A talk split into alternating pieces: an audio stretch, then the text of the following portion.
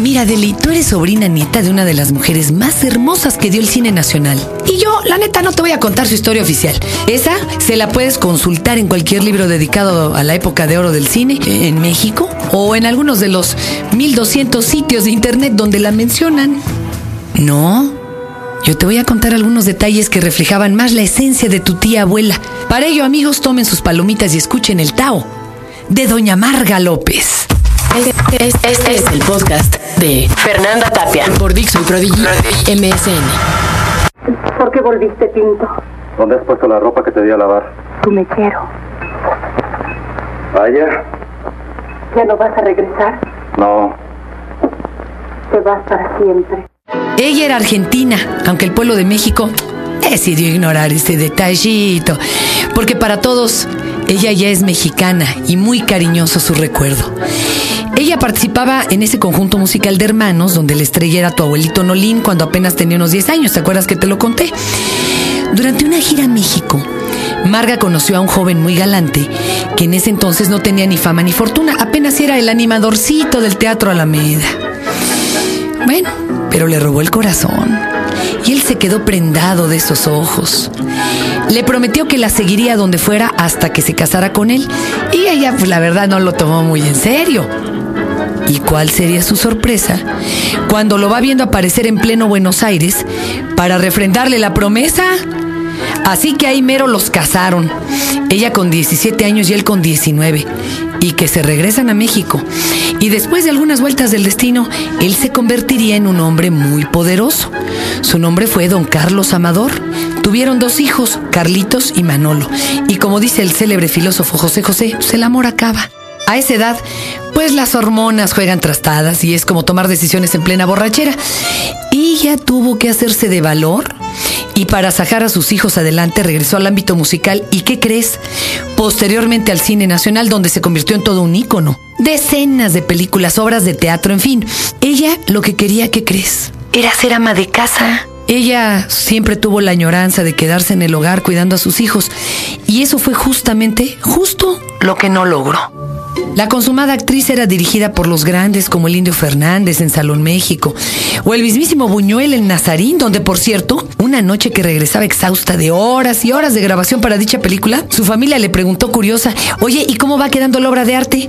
A lo que ella bien desenfadada contestó, pues yo todavía no entiendo un carajo. Así de sencilla era tu tía. Le encantaba hacer reuniones para juntar a toda la familia cada fin de semana. Ella amaba la cocina y lo hacía, oh, maravillosamente. Fíjate que cuando yo la conocí, ella fue quien realmente me aplicó el examen de admisión a la familia de tu papi. ¿eh? Llegó fresca, muy guapa, como siempre, con un tequilita en la mano derecha y un cigarrito en la izquierda. No mames, me dije, estoy frente a la diva y viene derechito hacia mí. Y horror, está fumando. Pues ni pedo, ¿verdad? Yo con todo y asma no se le iba a hacer de tos a semejante monumento. Hice tripas corazón y empezó una plática como de cuatro horas, donde todo el tiempo tuve humo de tabaco en mi cara. Me escaneó de arriba abajo. Me preguntó si yo cocinaba y yo cándidamente le dije, no, pero su sobrino sí cocina re bien. Me preguntó en cuántos lugares había trabajado, a cuántos conocidos teníamos en común. ¿Y qué crees que ahí estuvo el link? Se olvidó de su familia y nos dedicamos al chisme del medio. Era como un ventaneando, pero en corto, en familia. Yo siempre la vi muy alegre, Adeli, muy ocupada y aceptando resignada aquello contra lo que siempre quiso luchar, su adicción al trabajo y al tabaco. Ni modo, ella sabía que no podría ya nunca separarse de ninguna de estas dos. Ella era de las pocas actrices en vida que gozaban de un lugar privilegiado entre las exclusividades de Televisa, esas de por vida y meritorias, ¿eh? ordenadas por don Azcárraga Milmo, que luego me contaron que este señor tenía una recámara junto a su oficina, pero no me consta. Él creó esta beca para honrar a las estrellas del cine nacional. A tu tía abuela le gustaba viajar a Las Vegas y extrañaba mucho su tierra natal. Fíjate, Adeli, que ella fue de las instigadoras para que finalmente tú estuvieras entre nosotros. Mira, la noche en que se casaron tus primos Chuchín y Fernanda, ella nos preguntó a Pedrito y a mí que qué onda, que para cuándo nos casábamos. Y la verdad, nosotros ya lo habíamos pensado, pero no se lo habíamos comentado a nadie. Y le dijimos así como que no quiere la cosa. En enero. Ájale, que se detiene ella ahí a media pista de baile. Abrió tamaños ojotes y nos llevó lejos en un rincón del salón. Y ahí nos hizo jurar que no le íbamos a comentar a nadie nuestra decisión, porque la familia de Pedrito apreciaba en demasía su tesoro. Era el hijo consentido, piedra angular del funcionamiento cotidiano de esa casa y según ella, los abuelos no estarían muy contentos con semejante plan. Oye, la madre, pues dijimos, no, a callar. Así estuvimos haciéndonos tarugos durante varios meses. Y ella nos hablaba quedito cada semana para ver los avances del festejo. La mera verdad, cuando tus abuelos se enteraron, se pusieron muy contentos y no se transformaron en Catalina Krill o en el Ernesto Alonso del Maleficio. Hombre, ¿qué va? El día de la boda, ella se instaló en la única palapa en forma una zona que quedó así como VIP, pero como, verdad, llegó con toda la alta sociedad de la familia de tu padre, faltaban mesas.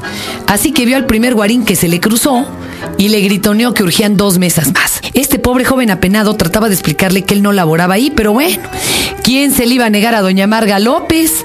Así que mi pobre amigo corrió, no sé de dónde sacó dos mesas más, creo que se las pidió alquiladas a doña Pera, las sustrajo de su casa y de la del hijo, con tal de cumplirle a la señora.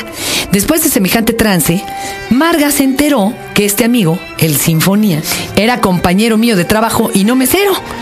Bueno, y ella se disculpó muy apenada. Por otra parte, el juez del registro civil no llegaba a la pinche boda, que era en un terreno en zona rural, donde se llevó a cabo el guateque porque yo quería fuerzas una boda de pueblo. Bueno, no llegaba. Y ella y mi madre se ponían cada vez nerviosas y prendían un cigarrito tras otro. Ahí estaban ellas en la zona de fumar.